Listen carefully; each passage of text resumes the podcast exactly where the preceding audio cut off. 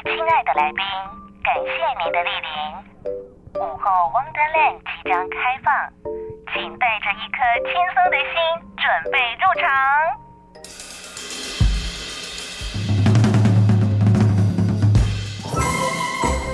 Ladies and gentlemen，欢迎来到午后 Wonderland。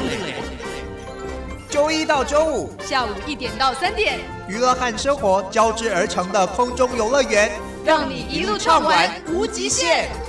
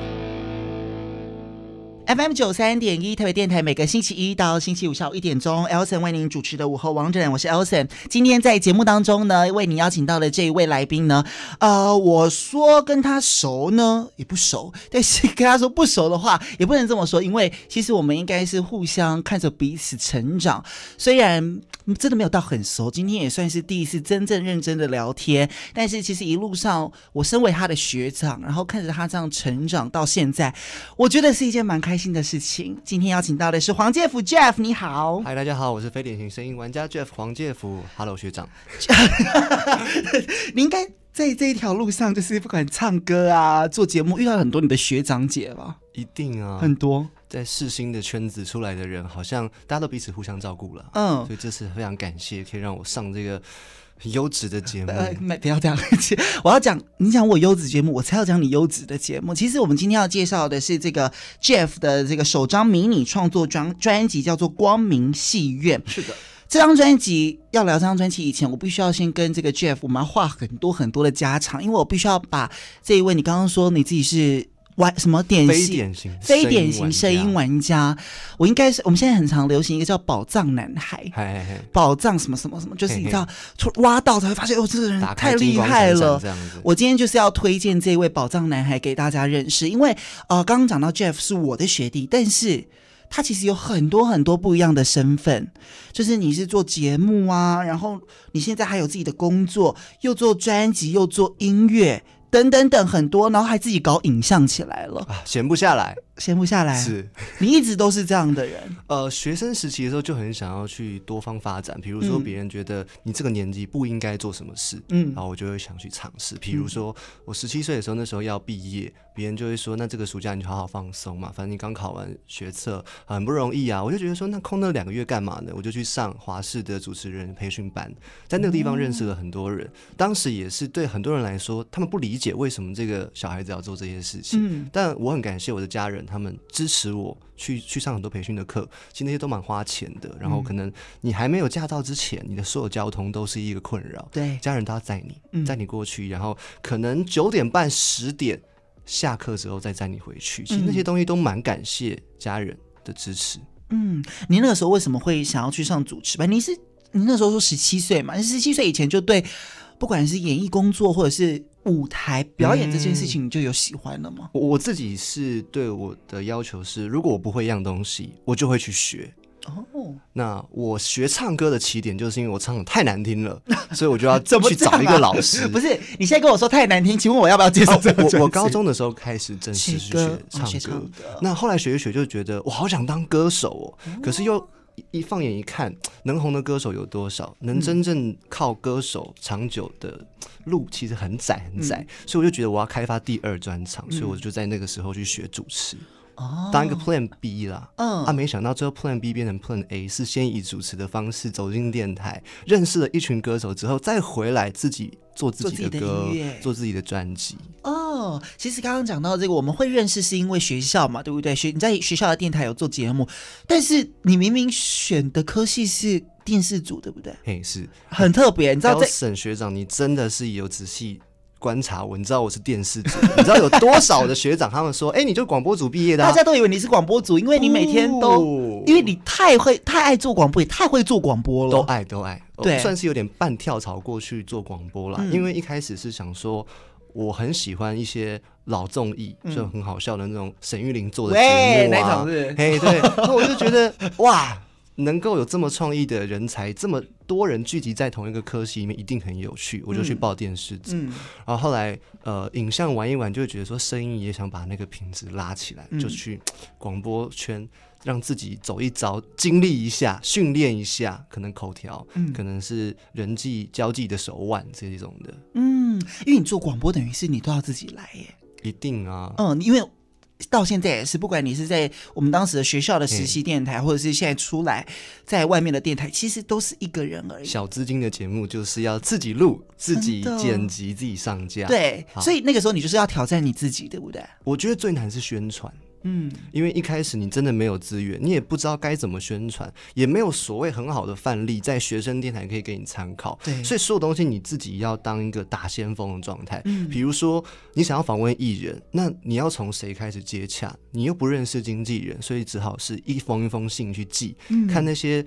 那个艺人的页面上面有留言，什么工作的信箱你就寄，可能寄个十封，只有回两封或三封，但没关系，那两三封你顾好，哎，渐渐的就会有朋友会说，哎，Jeff 在做节目，要不要去他节目聊聊天？嗯、就这样一个推一个，所以到现在做了第四年半，有很多很多的经纪人其实对我厚爱。你才做四年半，你现在毕业几年了？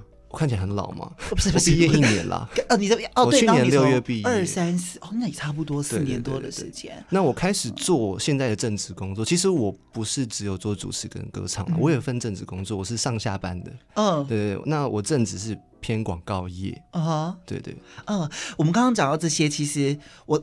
其实你有给我一份你的那个简介嘛？但是其实我就瞄了一下，因为那份简介呢，上面就写了好多好多都是你做过的事。但是因为我们有互加 IG，我觉得 Jeff 真的很让我佩服佩服，你知道吗？虽然你才小我一岁还两岁，是不是一岁啦？我们不都十八岁吗？差不多，差不多，差不多。没有，我小你是有十七。但是我永远看到他的活力是很满的，但是他你的那种活力不是让我觉得，嗯、不是让我觉得说你是一个疯子。像我们这种就属于疯子的这种个性，你不是，你是那种对于很多事情你都很有热情去尝试。有人说我很拘谨，耶，其实你是啊，是啊，所以我刚刚一见到你，我才会。我还没告诉你，其实有一点落差，因为在那个、嗯、不管在你的 IG、Facebook 看到你访问歌手、访问很多的来宾，其实你都是你知道很高亢、对很嗨，或者是你做很多东西的事时候是很有热情的。例如说，我们等下要讲到，其实这张专辑有很多的创举，包括了你这个有什么 One Take 啦，对对对，然后我还之前看到一件事情更疯狂，等下我一定要跟你聊，欸、你把那个麦克风拉到那个淡水河边，开始给我唱歌，这件事情我真的想到。天哪，黄介甫先生，你也太有热忱了吧！呃、就是我们这种，你还说你有工作，那个时候你你还是学生吧，对不对？是是是是还是还没有解除学生状态，这么忙，可是你却做了这么多的事情，啊、这个热情是很重要的，尤其是在我们现在都说，其实广播已经没没有什么人在听，尤其我们广播组是完完全全知道，但你从电视。半跳槽到广播，你还可以保有这样的热情，在这么现实的压力之下，我觉得这很不容易。Elson 太会说话了，你怎么有能力把这一整串就这样子？哎，不是啊，我都不知道怎么接收了。我每天有两个小时要讲这么多话，就是我觉得你要，你可不可以跟大家分享，嗯、或者是跟我们这种你知道已经有点职业半职业倦怠的人分享，你是怎么保有这样的热情？我今年下半年也感受到职业倦怠了。你有了是不是？因为其实我。去年六月毕业嘛，我待业了将近快一年时间。我今年三月才正式开始去当上班族工作。这个中间，我当然做专辑，发了了专辑之后，再开两场演唱会。忙完这些之后，我瞬间我空掉了。我不知道我为什么要做节目，虽然节目一直以来都在进行着，可是我瞬间就问自己说：那再往后做，你会是什么？这这样一个有点像自导自演的节目，因为出资方是我，我必须要自己去租场地，自己去敲来宾，访问的也是我，等于说我的收支是零，因为他是无，其实我们访问是没有收钱的，对不对？对，其实你是没有收入，可是你要负担一些像租，就是租这一间 podcast 的，例如说对。场地费嘛，这个就是你要自己来。是你，你懂，这是一个有形的成本，在无形成本就是机会成本。比如说，我在剪辑我自己节目的时间，我就不能去做别的事情了。有有可能我想要看别人的演唱会，想要多去看表演，多充实自己。可是我有两三档节目刚录完啊，如我如果不剪辑，谁剪辑？不剪辑怎么发？发了之后不宣传，谁听得到？嗯，这些压力其实那时候有点压得我喘不过气。后来我就是重新决定，我就觉得，我就想，我当时为什么开始做节目？其实是带着一个傻。傻劲，嗯、那个有一点笨，有点不知道为什么要往前，可是就是这样子被自己带着走，嗯，所以后来就决定，当然正职工作还是继续做，让我有一个稳定的节奏，稳定了之后，现在在做专访，其实更自在，因为我发完专辑之后，我知道为什么发专辑很辛苦，为什么宣传很不容易，所以我就会想要更认识这个人的本身，嗯，这么辛苦的大道关卡，你到底怎么撑过来的？你怎么到我这一关来的？对，所以像我上周访了一个演员，嗯、那他也是非常非常资深。他来我节目之后，离开前他就跟我说：“Jeff，我觉得你节目很不一样。”我说：“当然，因为我们是 podcast 形式，嗯、我们比较不需要说讲太多商业的东西，我们可以聊更多像是那种公式纪录片的类型。”他说：“对，就是因为这样，他感受到我更专注在他的人身上。”而不是说我们现在要宣传的产品上面，嗯、对，我觉得这个心态调整，还有带着那个傻的那个冲劲，是让我现在可以继续生活的动力。但我不知道下个月我又会怎么想了。嗯哼，我觉得你做这些事情很重要的一个点是很认真，所以你的认真，当你在。埋首在这件事情或这些事情里面，你会发觉它好玩的地方。我还记得当时我们还在世新电台的时候，嗯，Jeff 让我非常印象深刻。是你就是那“认真”两个字，我今天必须要在你的头上冠上“认真”。不是长得很高吗？他 长得很高，又高又认真。我还记得那个时候，你就创全，就是我不敢说创全台之先，但是你比很多的同学都更认真的是，你那个时候是不是就自己开始录一些？来宾的影像对不对？对我我我还蛮自豪说，我觉得这一块影像同步、影音同步，对，算真的是至少是学生电台内的第一个先做的。真的是啊，嗯，跟你电视组有没有关系？是不是怕被电视组老师骂？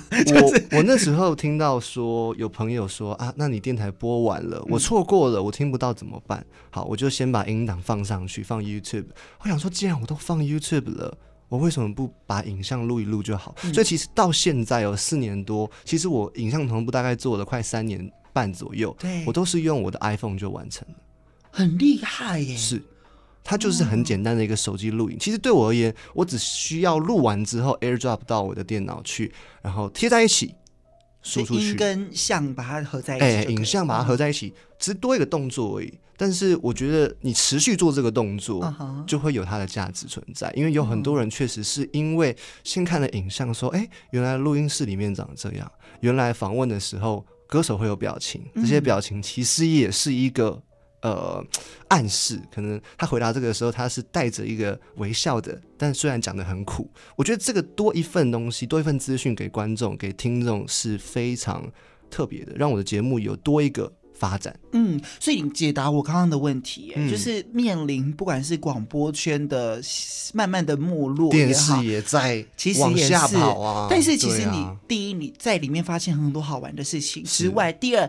我们当时说 podcast，现在做 podcast 的人已经慢慢开始有影像，但是你那个时候比他们，比我们这些人更早有影像这件事情，所以其实你等于是先抓住了那个先机，你其实是蛮厉害的耶，就是你会开始去看很多不同的方向方式，就算是做音乐这件事情，你也玩出要跟其他的，毕竟现在你自己也访过这么多音乐人，你也知道。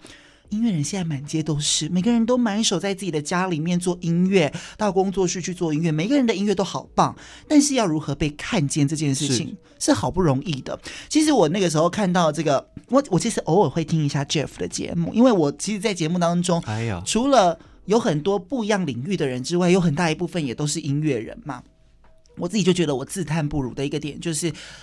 你很厉害的点，就是因为你懂音乐，你自己是玩音乐的，所以当你在访问这些音乐人的时候，你多了一个从音乐面向下去看，嗯、这个是别人没有的。我我我不能说我懂啦，我喜欢音乐，对，你喜欢音乐，非常非常喜欢，嗯、喜欢到我愿意花好多好多的钱去资助自己发一张专辑，去体验这一圈的流程。嗯，那呃，其实刚刚好跟 Elson 有很多来宾重叠的机会，但我我我觉得啦，因为音乐人访音乐人有好处，但是。如果对音乐产业本来就有一些理解的人去访问，反而会 lost 掉很多那种很很为观众问的那种问题，比如说哦，怎么录音啊？这种问题我可能就没办法问，嗯，我问起来就会觉得有点别扭，因为而且大其实听众也不是这么的在意这一点，对不对？对，而且你本来就知道了嘛，对不对？我，我本来就知道，所以我我比较难去装傻。去做这件事情，嗯、对，嗯，那你怎么去慢慢找到自己做这些节目的一个调性？你不可能是四年以前从、嗯、第一集开始就有这样的感受。我一开始最初我是先去听大量的广播节目，嗯、包含那不会演的呃黄子佼佼哥的节目，马世芳马芳老师的节目，嗯、然后还有一些可能女主持人陶晶莹的节目，我看他们怎么做，然后我是先模仿，比如说。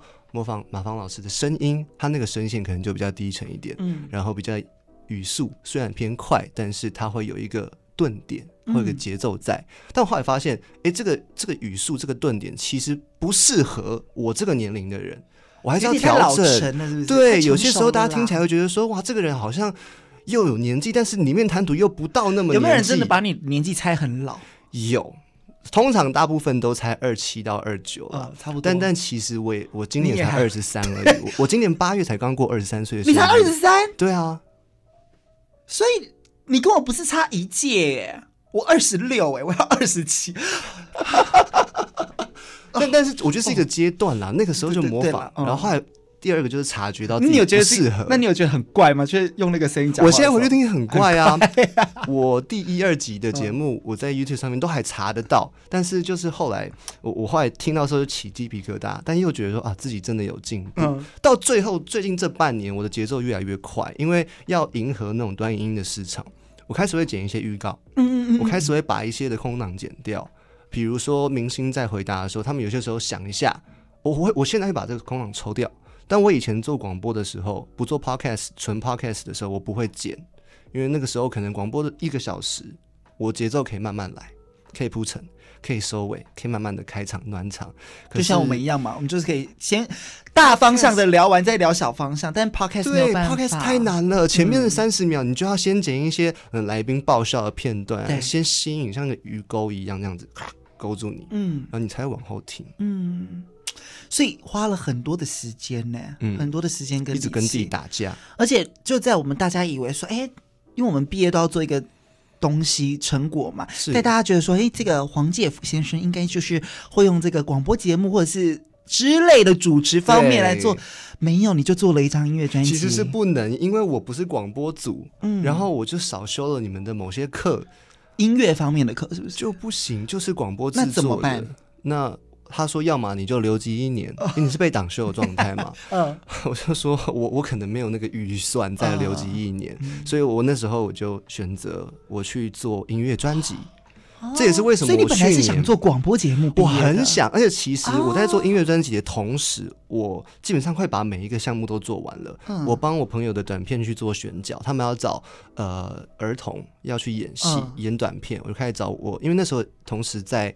补习班做补教儿童美语，嗯，嗯，我就开始敲我的朋友去演戏短片，然后广播我仍然继续做访问歌手，然后我朋友做脱口秀，我帮他做行销，因为我会觉得行销真的很重要。我朋友他就是很不敢讲自己会什么，做过什么，我就跟他说：“来来来，过来，你这样子你就要写，要写怎么写这个文案，哦嗯、打理好之后，那是他的壁纸。后来回到我自己，我我做乐团专辑的时候，其实。蛮挫折的，老实说，因为很多东西你都不懂，而且我那时候第一阶段就直接找到了分内，他们是一对外国夫妻从美国来的，嗯，所以他们沟通全部要英文，他们不会讲中文。哦，因为因为主要在做混音的 Phil，他是打鼓的啊，哦、然后也是帮我录音混音母带的，所以百分之八十的时间你要用全英文沟通，那个时候就是开始练习。嗯，怎么讲英文？怎么大胆的说表达？比如说，你想到这个声音要要要再亮一点啊，要再多一点低频，你要怎么用英文表达出来？那一路太辛苦了。后来过了那一年之后，突然决定要再加码一张个人专辑，所以中间有大概一两个月制作期是重叠的。嗯，所以。回去做音乐，因为我刚刚以为你本来是就想要做音乐专辑，嗯、所以我想说，哎、欸，这个你应该就是想说，毕竟最早以前是喜欢音乐的嘛，才开始踏入主持，对所以想说回归初衷，但不是，其实这样误打误撞让你。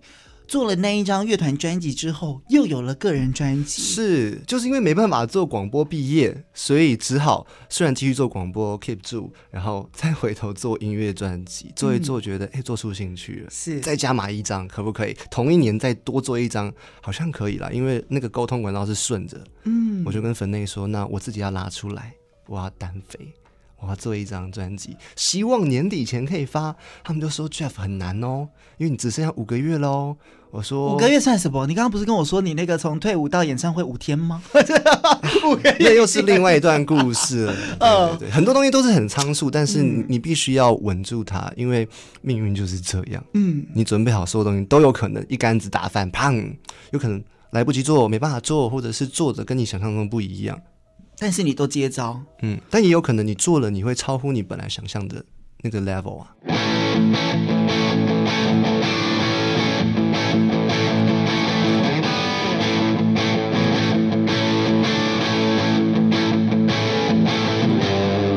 一二三四五，停下平凡的脚步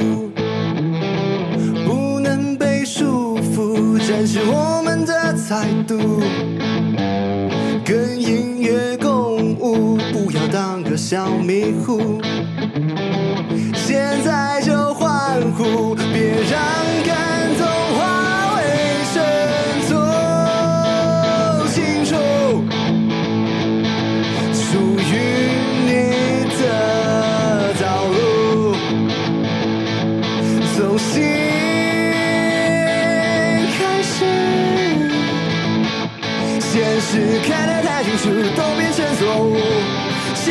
清楚，变得更模糊。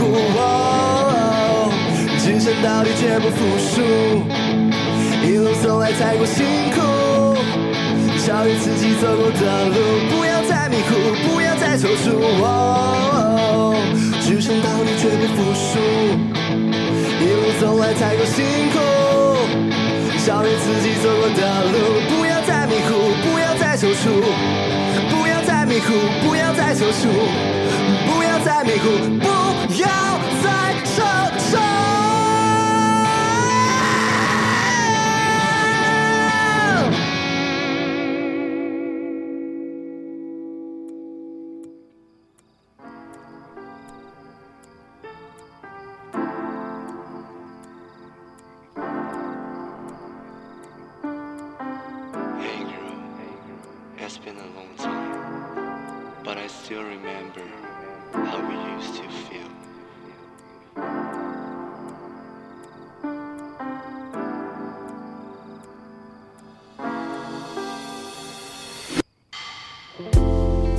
想过会再见面。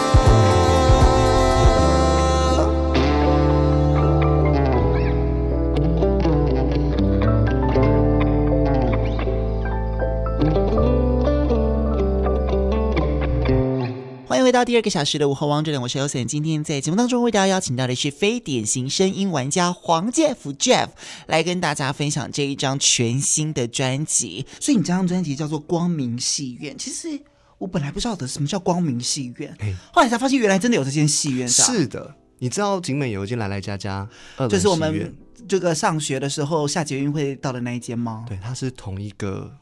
那个 boss 啊，真的哦，对对对啊，那他本来有两间二轮戏院，嗯，有一间在木栅那边，我还真不知道那一间现在还有还是在营运吗？我会开始喜欢电视电影，就是在光明戏院这个真实存在的二轮戏院看了，比如说那些年我们一起追的女孩、赛德克巴莱，或者是阿凡达第一集，嗯，好，那时候看完之后就觉得说。哇，我好像好想老灵魂，对，我好想要去去看看他们怎么拍的，怎么创造出这些很很梦幻的世界，嗯，很超现实的东西。然后后来很可惜的是，我在国中的时候，突然有一天他铁门就拉下来了。我爸跟我说，可能下个月就会开了吧。可后从那那个时间到现在，铁门都一直拉着，嗯，歇业到今天，我骑车经过都还可以看得到。我就觉得说。那、啊、你歇业了，你不把这个地方拆掉，看了触景伤情，那那个情你又不知道怎么讲，因为只有我个人对这个情感很浓厚。嗯，我后来就 po 了一篇文在 FB 的木栅社团，因为我之前有时候会选角，我需要参加各种地方社团，这样才能够找到一些资源。那个木栅社团大概有几千人，我就 po 说有没有人还记得光明戏院？我就拍了一张那个铁门拉下来的照片，嗯、你知道两百多则留言。有好多人说他们毕业典礼在光明戏院，oh. 有很多人说他们小时候交友就是光明戏院，第一次约会跟老婆，现在老婆第一次约会就在那边。留言清一色大概都是五十岁 up，我就发现说，其实这个记忆四十四年在地生根四十四年的一间二轮戏院，即使到现在已经歇业了十年十二年，它依然有它的价值存在。它现在还还是长弯。就像他还是铁门拉着，然后招牌都没有拆，招牌没有拆。光明大戏院，它其实有个光明大戏院了。嗯，在那个时候是一间真的是嗯，大家下班下课就会情侣约会，就去里面看电影。楼、嗯、下有台爆米花机，投十块还是二十块，就是一整袋大大爆米花这样子，嗯、你就会带进去。里面有三个厅，什么金厅、银厅啊什么的。对，嗯，所以你就把这样子的一个故事，承载大家记忆的故事，作为这张专辑的概念的。是是是，因为我觉得这张专辑它是迷你的嘛，所以它里面只有六首歌，而且每一首歌我还蛮体贴大家，都压在两分钟、三分钟左右，不小心听完的状态，有点像是你走进一个戏院，你进去看了一个短片，看完之后你还有机会可以出来看第二部、第三部、第四部，嗯，然后这六支短片都不同的风格，嗯。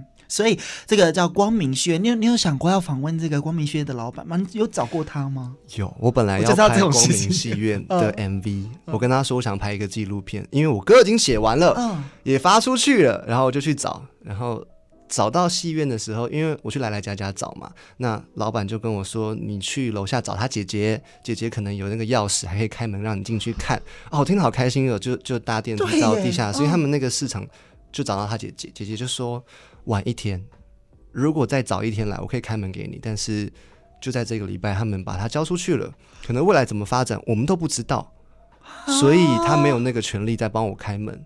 对，嗯，所以其实听这首歌曲的时候，有一种微微的遗憾感，对不对？这是第二次的遗憾，因为你就会觉得说，为什么明明自己对这件事情挂念这么多年，但你却一直迟迟没有那个勇气去做这件事情。嗯，直到自己毕业了，感觉一切都准备好的时候，你已经错过了。其实光明戏院它指的也就是这样的一个遗憾，嗯，就是很多人突然间离开你的生命，那你再也找不到他的时候。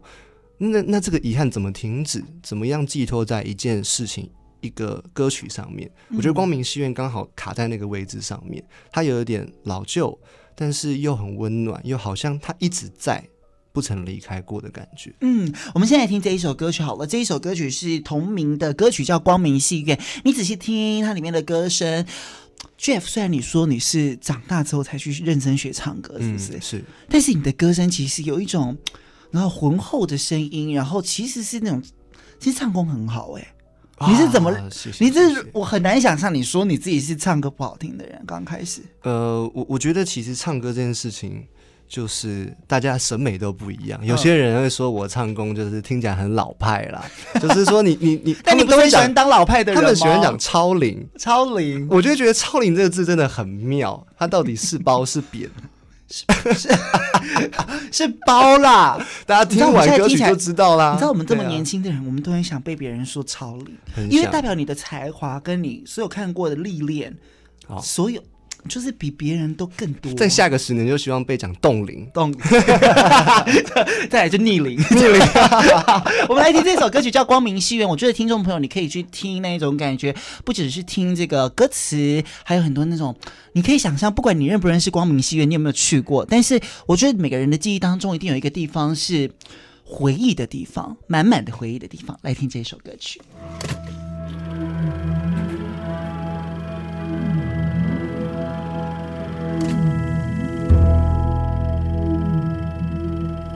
想念是记忆的蔓延，时间能不能再走慢一些？回忆那几张熟悉却又陌生的脸，相信它只是无声告别。再见面，我已不像从前。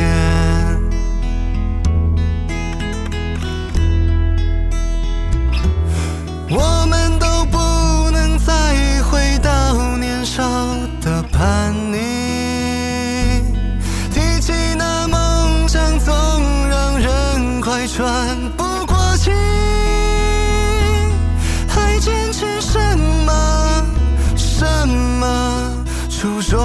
都早已忘记，人总在失去以后，在离别以后，才感到珍惜。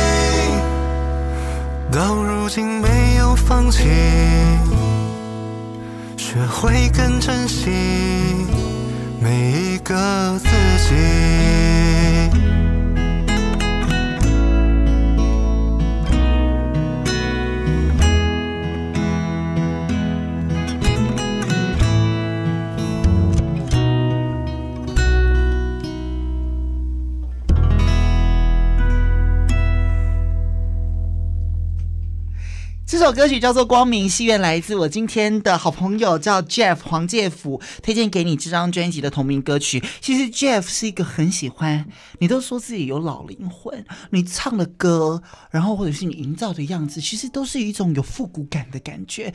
你我其实真的很难看得出来，你打扮的这么时髦的人，然后又是这么年轻的人，又高高帅帅的，你却是一个。跟我们一样老灵魂的一个人呢？你也老灵魂，我是超老灵魂的，天哪！所以我觉得我跟你真的是蛮相近的。但我我的偶像真的是够经典，我的偶像是林志炫。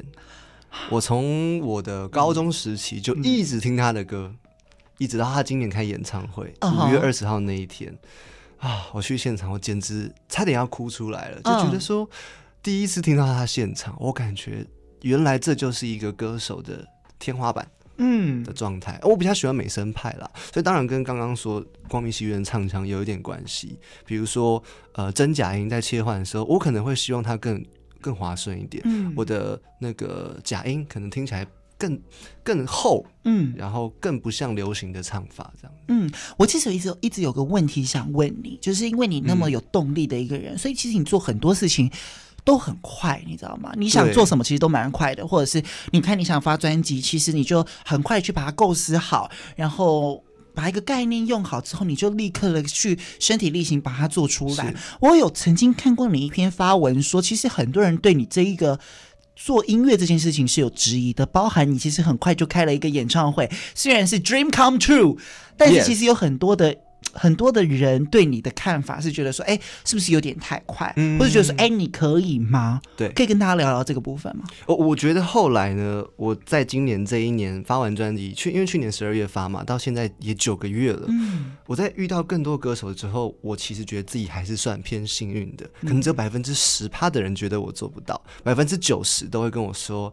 Jeff，我觉得你就是可以完成啦。他们就是反而觉得太看好你，你连你自己都看不起自己的时候，也许有一群人是这样。可是百分之十趴，他们会说 Jeff，你要缓缓。那些人是真的很资深的一些音乐制作人，或者是认识很熟的经纪人，他们其实有点心疼。他怕说你在这个年纪，因为他们知道我我的年纪，然后要花这个钱。但不见得能成功哦，我要告诉你、嗯。所以他们不是看衰你，是怕你受伤了。是，大部分是这样。可是这样子的一个犹豫，就有点跟我本人的有那种傻劲、冲劲啊。像其 Elson，你你观察的非常仔细，就我真的是一个节奏快速的人，包含讲话的语速，跟我工作上面，我想要我想要完成一件事情，我就是使命必达。可是有一个声音突然窜进来，又是很专业的声音，告诉我说：“Jeff，其实你现在。”唱功还不到那种可以自己帮自己制作，你是不是应该要再磨练一下？你把这个发专辑的这些钱，这一大笔钱，你拿去学唱歌，学个两年，你是不是会更厉害？那时候再发。可是我后来，我就是问我自己一句话：如果再隔两年，你还这么冲劲吗？你你能确保你还有这样的余裕去做这件事情吗？因为刚好你待业中，你你不用工作，你暂时也找不到一个像样的工作的时候，家人又支持，也不反对。所以我做这张专辑，在这个时刻是对的，我觉得他是对的。嗯，那办演唱会这件事情，我有一个朋友，就是像呃前阵子我跟我朋友聊天，他说 Jeff，我觉得你不是一位歌手，你是一位扮演歌手的演员，但是你的本命是主持。嗯，我说，哎、欸，其实你讲这这点我也觉得蛮正确的，因为我我好像不是那种呃科班出身的歌手，半路出家嘛。再就是。我发歌的时候，比如说《金光闪闪》是我人生第一首单曲，它其实就在讲我是主持人，同时也是歌手。我走到舞台上面，他说：“Ladies and gentlemen，呃，接下来让我们抛开所有烦恼，嗯，Let it go。”其实这个状态就是你要切到主持人讲也可以，切到歌手讲也可以。所以你不是一个专业的歌手，我认同。但是我演出来的状态能不能鼓励到人？有好多好多朋友，甚至是年龄。比我大个二三十岁的会过来跟我说：“Jeff，我看完你的演唱会了。看完你的演唱会之后，我就决定去创业，因为他觉得这个小毛头都可以办演唱会，都可以发专辑的，我我凭什么不冲？嗯，就是这些这些长辈们给我的回馈，我也是觉得，虽然也许这张专辑不见得是百分之百一百分，但是我做出来的动作能鼓励到不同年龄层的人，甚至也突破了我自己对自己的限制。我可能觉得啊，这个年纪发专辑是不是太难了？但是我做到了，我觉得非常自在，非常享受了。嗯，怎么办？我觉得我今天对你有点改观呢。嘿，我一直以为你那嘿是不是有点害怕？我我我想说改观前面是怎么样？改观，你知道我们最看了很多的年轻，我现在讲一下年轻人，但我的意思是说，我看过这么多的 maybe 音乐人，或者是创作人，嗯、或者是艺术家这样子，就是在靠着自己的才华，然后努力生活的人，我觉得。我一直以为你是一个偏幸运的人，就是只有幸运哦、嗯、，maybe 幸运占你的百分之七十，但你的努力可能百占了百分之，有些人是这样，但不是不好。我的意思是这样，就是因为毕竟整个人的状态是非常好的，然后你又很当然，因为我刚刚跟你聊了这么多，我们或者是我们深入你才知道说你是一个很认真的人，我才知道说你认真那个比例对你来说其实是拉高很多的。嗯，但是其实对于很多人来说，看到你会觉得说。黄介甫他就是很幸运的，你看他毕业之后，他就可以发自己的专辑，然后还可以这个访问那么多的歌手，然后还能够开一场演唱会。但所以大家就会很，他就会觉得说，哎，这个人就是其实啊，你你不行啦，你可能还好啦，你没有一个底子，嗯、就是你没有靠自己的双手去努力一个底子，让这个这个基基础是很扎实的。但是其实你是一个很扎实的人，所以。当你去冲的时候，你才会知道说，其实自己是做得到的。当你在面对那些质疑的时候，对不对？其实你是，是是是其实你心里面是告诉自己你可以的。呃，有很多人会说我是工作狂啦，我工作起来真的是吃饭也不顾了，睡觉也不顾了。曾经有一阵子忙到就是胃食道逆流一整年，我都不知道为什么。我吃了好多的好多的胃药，嗯，后来发现是焦虑。这个焦虑后来医生开了一些比较舒缓的药，一吃了之后，所有病都好了。就是我我觉得。其实人都会到一个极端，才发现自己有什么不足，才意识到自己其实生病了。那那个时候就是一个停损点，那个停损点之后一定会变得更好。嗯、但我觉得讲回运气，其实讲个那个天外飞来一笔的故事，我觉得蛮好玩。就因为我这个人真的是算是。遇到明星的几率蛮高的。Uh huh. 我平常比如说我逛个家乐福就可以遇到饶舌歌手，我访问过了。我去逛个夜市，我就是刚从健身房走出来，然后去逛个乐华夜市，才走出去五分钟就会遇到之前访问的的创作歌手，真的就是。凌晨十二点去逛夜市，还可以遇到歌手，真的是大缘分。然后去逛宁夏夜市，看到娄俊硕跟派伟俊。Uh huh. 然后我我到各处都可以遇到明星艺人，这是一块。我觉得如果你要说运气好，当然这一块是贵人运，然后艺人遇到的运气也蛮蛮高的。Uh huh. 另一个不好运气就是，比如说我去年八月办第一场演唱会，八月十八我生日当天，当年我二十二岁生日，很重要的一个日子，前两周确诊。这也是一个运气好吧？我十二月要在大河岸红楼西门红楼办演唱会，然后前两周去当兵，这也是一个运气好吧？很好，你这兵单来了，你你怎么知道嘛？对对啊，嗯，所以其实就是常常有天外飞来一笔。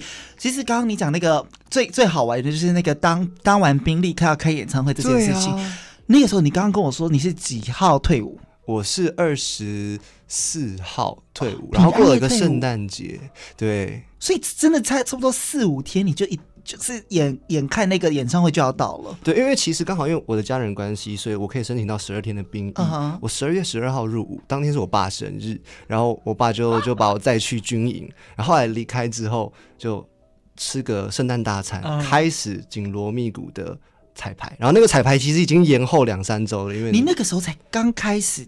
就是那个时候才开始演唱会筹备吗？哦，在当兵前就没有都没有任何的没有，因为我本来时间就压得很紧，因为那个期间十一、十二月，你知道你懂的，嗯，全世界的歌手都发片，对，所有动物都冬眠醒来了，跨年才，对，然后我就觉觉得我快要崩溃了，要访问别人的专辑，我自己又要办演唱会，然后这演唱会又很反骨，别人说演唱会就是唱歌，那我就觉得不够。我开场就请了一个很棒的钢琴家，他也才当时才十九岁而已，他去过很多国际的比赛，他是古典钢琴，我就前面十分钟请他帮我弹那个《La La Land》的组曲，还有那个刻在你心底的名字，他们那个那个电影曲就当一个 intro，嗯哼，要让迟到的人可以可以让他缓冲一下。对，因为我想说，我就觉得我我也一个反骨的心态，觉得为什么要准时到的人等迟到的人？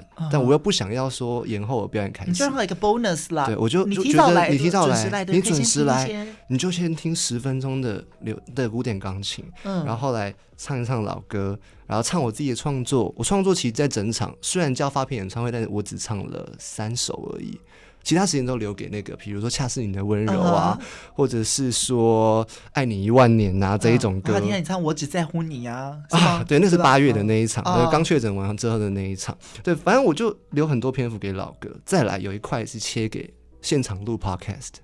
我在什么意思？我在河岸留言的舞台，我就先问主办说：如果我唱到一半，我摆三张椅子，我请两个媒体人，然后陪我聊一聊做媒体的故事，可以吗？然后这个东西我要未来要放在我 YouTube 上面当做一集节目，是 talking 的，不是唱歌的哦。PA 就说没有问题，然后主办也说没问题，但就是要签个授权书什么，搞好，搞好之后就真的演唱会到一半，他说：哎，大家等等，我们这边要录现场节目。啊，录多久？二十分钟哦。录完之后再回来唱歌。哦。中间还请了嘉宾，请那个陈思涵。思涵。对，然后他有一首歌也是破百万点，因为叫《雨不停》。哦。对，我就跟他说，我们来变对唱。哦。他就来唱，就其实也是各种朋友来帮助我。嗯。包含说访问的那个事情，他听太太荒谬了，谁要来帮我？对。就真的有媒体人来帮我。你真的是个点子王哎！所以其实你在这么忙碌的工作，或者是忙碌的录音生活、剪辑，你还是会去，就是想一些不一样的好玩的事情。对，但是做完不见得一定是大家都喜欢啦。也许我自己我看完整场的，我唯一能称赞就觉得我时间点控的蛮不错，刚好两个小时整，没有超时。所以你是一个名副其实的主持人呢？可是中间一定会有。我不尽满意的地方，比如说唱一唱呃忘词，因为没有人帮我按提示机吧，我自己看那个谱，然后我又近视又很重，有时候看字就会就是乱掉这样子，就我觉得那都是一些小小的遗憾，那这遗憾就会让你下一次想要把它做得更好。嗯，对所以我们接下来要来听这首歌曲叫《金光闪闪》。好，这就跟我刚刚讲的。很像，就是虽然我们每一个，就像我刚刚说，我还没有见到 Jeff 以前，我还没有认真正认识你之前，我都觉得你是一个金光闪闪的人。但是金光闪闪的背后，它其实是有很多的努力堆叠出来的。所以当那个音乐一下，演唱会一开，我觉得开演唱会这是一件很令人感动的事情。你自己也很感动吧？是。是是我非常非常享受，因为像我朋友来看，他说：“我觉得你开演唱会都不是为了唱歌。”我说：“对，我开演唱会是为了让我的亲朋好友可以相聚，然后聊天。”啊，像十二月那一场，其实邀请了非常多媒体人，他们后来结束之后，很多人就在台下聊天，又彼此认识。嗯、也因为这个演唱会关系，他们又自己拉出很多支线，嗯、哼比如说歌手来看我演唱会，遇到主持人来看我演唱会，他们就自己又去访问了。啊。这种很有趣啊，谁想得到？嗯，对不对？所以呢，来听这一首歌曲叫《金光闪闪》，你说这也是你人生第一首第一首单曲，是不是？呃，对对对，以我个人发表的话，哦哦哦，嗯，后来说到专辑里面有做任何的调整吗？还是就这样原？哦，有多发了一个 MV，是我自己剪的啊。对，就把我八月那场演唱会的彩排的片段跟正式的片段交错剪辑，你就会看到说同一首歌在彩排的时候没有上妆长什么样子，上了妆之后长什么样子。有光头的样子吗？哎，光头是十二月那哦，所以那是八月。对对对，是八月的。好，来听这首歌曲，收录在这张专辑《光明戏院》当中，由黄介甫为你演唱的这首歌曲叫《金光闪闪》。穿上了七彩的外套，换上了迷人的微笑，转身之后把烦恼统统丢掉。今天晚上我最重要，享受着掌声和尖叫，还有你最迷人的笑容。快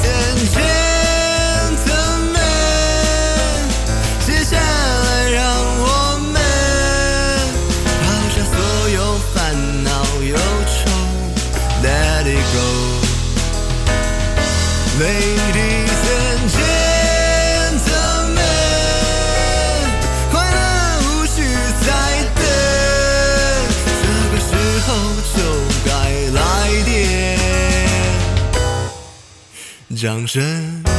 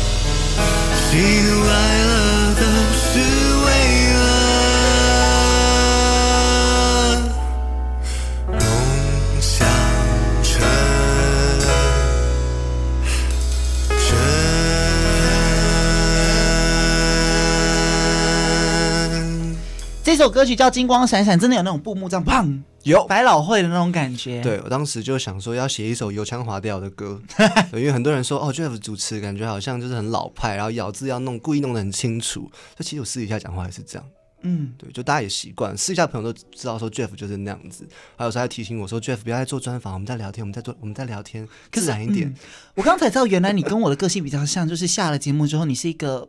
不是这么真的像那么嗨，或者是这么不会那么高强度的人呢、欸？对，但是如果我真的开口要问问题，我一定就是问的很很精确，就是比如说这件事情什么时候发生的，然后就问的就是好像五个 W 一个 H 这种感觉。嗯，朋友就会说够了，够了，够了，够了，不要再专专访了。对，嗯，所以啊、呃，你刚刚说到了嘛，妈妈。家人其实就让你去学音乐，然后其实也都在中间给你很大的辅助。知道你做了这一些事情，不管开演唱会啊、出专辑啊，或者是甚至你不惜一切的成本代价去做了很多广播节目，或者是录音之类的，嗯、他们其实都很支持你嘛。嗯，但他们会有一些时候是心疼啦，就是说，嗯、呃，Jeff，你你你要继续做歌手嘛，你要继续做主持嘛，如果你不去找一份正职工作去撑着你。呃，会不会很辛苦？未来你还有好多年的路要走，嗯、所以也是因为这样，所以让我会想要说去上班。所以我现在就是也算是每天固定会到办公室去做我的广告产业。嗯，那其实开始上班之后，我反而更快乐，原因是因为我可以接触到更多更多的人，嗯，而且这些人不是说很像访问艺人，我们只见一次面，然后明天之后就不见得会再见面了，除非是路路上巧遇。我我觉得跟同事的相处，跟一个上司有一个层级，会有人罩你，或者是你有必须要完成某些指定任务的时候，那个感觉是还蛮有成就感的。嗯，其实你的啊。这一段过程其实走的蛮开心的，然后也很精彩，蛮意外的。其实你等于是到大学之后开始有了很多不一样的尝试。我们刚刚其实都讲了这么多，然后还有我刚刚讲到你把那个音箱拉去淡水河唱歌，哎、好疯！是是是，你最后要不要跟大家分享一下你为什么会要做这件事？其实是没有把音箱带去，我 是带录音机。带录音带音箱的话就有点违反当地的街头艺人的那个法法规嘛。因为其实我今年一月也开始做街头艺人，哦、对，所以我就开始知道每个地点该怎么样去跟。场地申请什么？那天淡水是呃，好像也是去访问完某个节目，还是去做某个主持。做完之后就在路边，就想说啊，我都有设备啊，我就来唱唱我自己的歌。然后那时候刚好有一场表演，也是比赛在 The Wall 公馆那个 The Wall，、uh huh. 我就唱了一下光明戏院，然后就宣传说哦，我 The Wall 下礼拜的表演啊，大家来看啊，这样。很有趣耶，然后你包含你专辑里面，虽然呃这张专辑是真的是迷你专辑，只有六首歌曲，但是其实你里面还有 One Take 的作品，对不对？嗯、里面有两首，两首 One Take，绷紧神经跟好好享受青春。嗯，其实当时做 One Take 是因为真的没时间录音了，我也没时间编和声了，嗯、因为这张专辑有很大的比例是在和声编制跟录音、嗯、和声的录制，比如说我录金光闪闪的的。主主旋律，我可能录一个小时左右，很快就录完了。我没有录到第二天、第三天，可是我录和声花了四五个小时，就是五六倍的时间。嗯，后来做到最后剩下一个月，因为十一月前就所有东西都要做好，十二月才能够如期上架。我还缺两首歌，我就跟我的制作人粉内他们说，就用英文跟那个制作人说，我没有办法录音，就是乐器、影像还有人声一起做。他说：“那你乐器一定要简单。”嗯。然后我就租了一个呃摄影棚，然后那摄影棚本身也就是我录这张专辑的录音室，它其实很宽很大，然后就借了一台电影级的镜头，对，就请我的摄影师朋友，他们也很年轻，他他比我小在三岁吧，uh huh. 摄影师就这样跟着走，这样。当天其实是录了大概四次到五次，然后采其中的一次，但都是从头到尾，嗯、我们没有去调整任何一颗音，嗯，错了就是错了。或者是说有些东西，我觉得不是很完美，但是我就留着。嗯，你刚刚说到这首歌叫《好好享受青春》，它刚好是专辑最后一首歌。嗯、是是是，我听的时候，这首歌也是我里面最喜欢的一首歌。谢谢。它其实蛮感蛮感动的，尤其是你知道，我们我们这种人哈，就是很有。你比我更有，就是很有企图心。我们觉得说，我们要做什么事情，我们一定要趁年轻。我们比起很多人，其实都更有动力，或者是更有想法想做。我觉得或许也是我们幸运，因为我们知道自己要做什么，所以我们就往那边冲冲冲。所以其实有很大一部分青春的时间，其实我们都是在做这些事情。是跟你一样，跟我一样。如果要用一句话形容你的青春，你觉得你的青春是如何？没有享受过哎、欸，我觉得反而没有享受过，因为从以前在。上华视的时候，那是我最初踏入可能跟这个娱乐圈有关的产业的课程。那当时是一个第一阶段，那个时候很多人就已经觉得 Jeff 是一个有老灵魂的人。嗯，也许我真的喜欢的东西是上个时代的。那也因为这个关系，所以我所有做的事情其实都不在。我同年龄层的朋友们会做的事情上，比如说他们可能可以有时间去去打篮球啊，我也不打篮球，你不打篮球，不打篮球，太可惜了吧？为什么长那么高？或者是说他们有很多时间可以？那你体育细胞好吗？很糟，真假对？人一定有一些很不完美的地方，你懂吗？就我体育是烂到不行，比如说什么要上篮，然后我有个很好朋友，他很会打篮球，他每次看我打篮球就是笑整场。他说：“我看你上篮，怎么可以有人从右右手跟右脚可以一起伸出去呢？” 我说：“我我没有办法，就很多很多该青春什么跑山夜冲啊，我都没有。”但也是自己的选择，也不能怪谁。反正因为你，你把同样的时间你拨去做别的事情了嘛。所以，好好享受青春这句话，其实也代表着一个遗憾，就是我好像真的错过了很多很多的事情。嗯，虽然我得到了某一块我也很美好、很满意的地方，但我还是会羡慕，就是能够嗯好好当个大学生，真的耶的感觉，跟我好像哦。你知道我之前有一个节目是在访问，就是每一集都是在访问社团嘛，大学生的社团、高中生的社团。我那时候才发现，天哪！我好像错过很多。我好想玩社团哦。没有，我跟你说，我曾经玩，我曾经大学的时候，我以前读文化，我从文化转到世新嘛。嗯、我在文化的时候呢，参加一个社团叫摇滚吉他社，就是类似热音社的东西。想说我要唱歌还是干嘛，随便。是不是有什么戏？那个烤肉啊？对对对。对 对你知道，我就交了两千块，去了两次，再也没去。我跟你说，我有报热舞社。你有报热舞社？大一的时候花了一块两千块，也是吗？我以为我可以学四年，因为那时候我完全不会跳嘛。我就我就一个概念，就我不会，我就要去学。对，我花了那两千块之后，确定我真的不会跳舞，真的后来就没有，就是奉献给。可是你以前也觉得你自己唱歌不好啊，然后慢慢去练习，练到这样子，欸、那你以后会不会有唱跳歌手的可能性？哎、欸，我你是唱唱跳这件事情，也当然不排除啊。但是我我后来当然再过几年之后，比如说我大四，我又回去找了一个舞蹈老师。然后再学，又学了快一年的时间。疫情期间，你相信远距的舞蹈跳舞教学吗？我要开 Google Meet 跳给他看，他就会说：“哎，Jeff，然后你后面那个房间是吸音棉吗？我说对啊，我是音乐人。他说哦，难怪哦。他就感觉好像平常不怎么很会动。我说对啊，我平常不运动。他没关系，我慢慢来。所以你就去学跳舞。然后后来就就一年之后就默默的结束掉，因为就觉得自己越跳越跟身旁同届的朋友落差越来越大。他们越来越会跳，我就越来越没有信心。好了，我们今天不没有请 Jeff 来唱歌，我们请他来跳。我跟你讲，做广播就是因为第一个不用化妆，在没有人会看到你肢体多 awkward，就是整个很蠢，没有关系，谁知道？嗯哼。所以你看，我们今天花了一个小时，然后跟 Jeff 聊天，其实我真的很开心。如果我觉得你是一个很棒的人，然后也很开心，你居然看到我的节目，然后愿意来上我的节目，这样子，我觉得很开心。然后跟你聊，其实我觉得我们身旁虽然有很多跟我们做很像的事情的人，我们身边很多主持人嘛，但是真的跟我同年纪，然后又可以。好像跟我们这种做广播，以广，因为我就是广播主嘛，说实在，所以会跟我们有同样热情的人其实很不多。所以我看到你会愿意做这些事情，然后也不止做广播，又做了音乐，又做了好多自己想做以及必须要做的事情的时候，这件事情很令我感动。我我其实觉得更。呃，得来不易也是主持人能跟主持人互相认识，嗯、然后能够有彼此聊天的机会。不要说是谁专访谁，其实这样的交流就很难得，欸、非常难得哎。我们平常都把自己关在里面，见到了每一个人都不一样，顶多打个招呼但。但我真的还是不知道我隔壁的人在做些什么，或同业的人在做些什么。对啊，嗯，所以有这个机会，重点是我今天要推荐。各位听众朋友，这张专辑真的很好听，六首歌曲，虽然只有六首，但是你听听完，其实你就会觉得脑中有好多画面。嗯，不妨你也可以直接走到光明学院外面走一走，然后听这张专辑。在木栅是不是？好，我一定要去看。但这一首歌曲叫《好好享受青春》，Jeff 是很好的例子。嗯，我觉得你刚刚虽然说你没有好好的享受你的青春，但是我相信做的这些事情就是你的青春。你现在就是在收获，或者是在。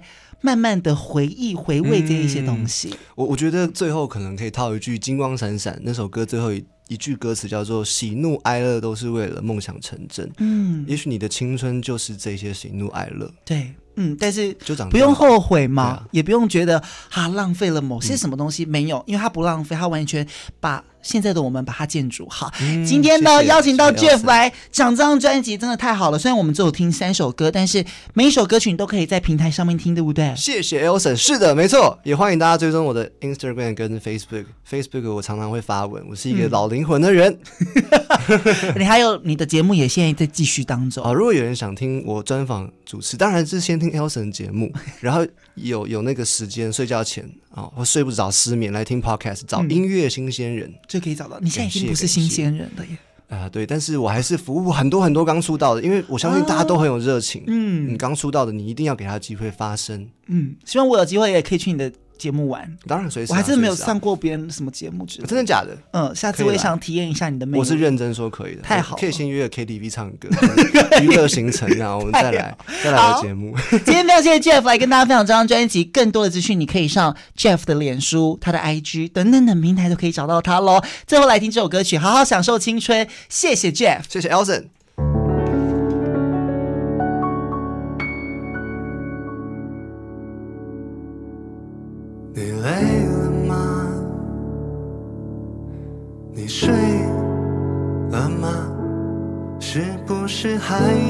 些梦想还没有时间完成，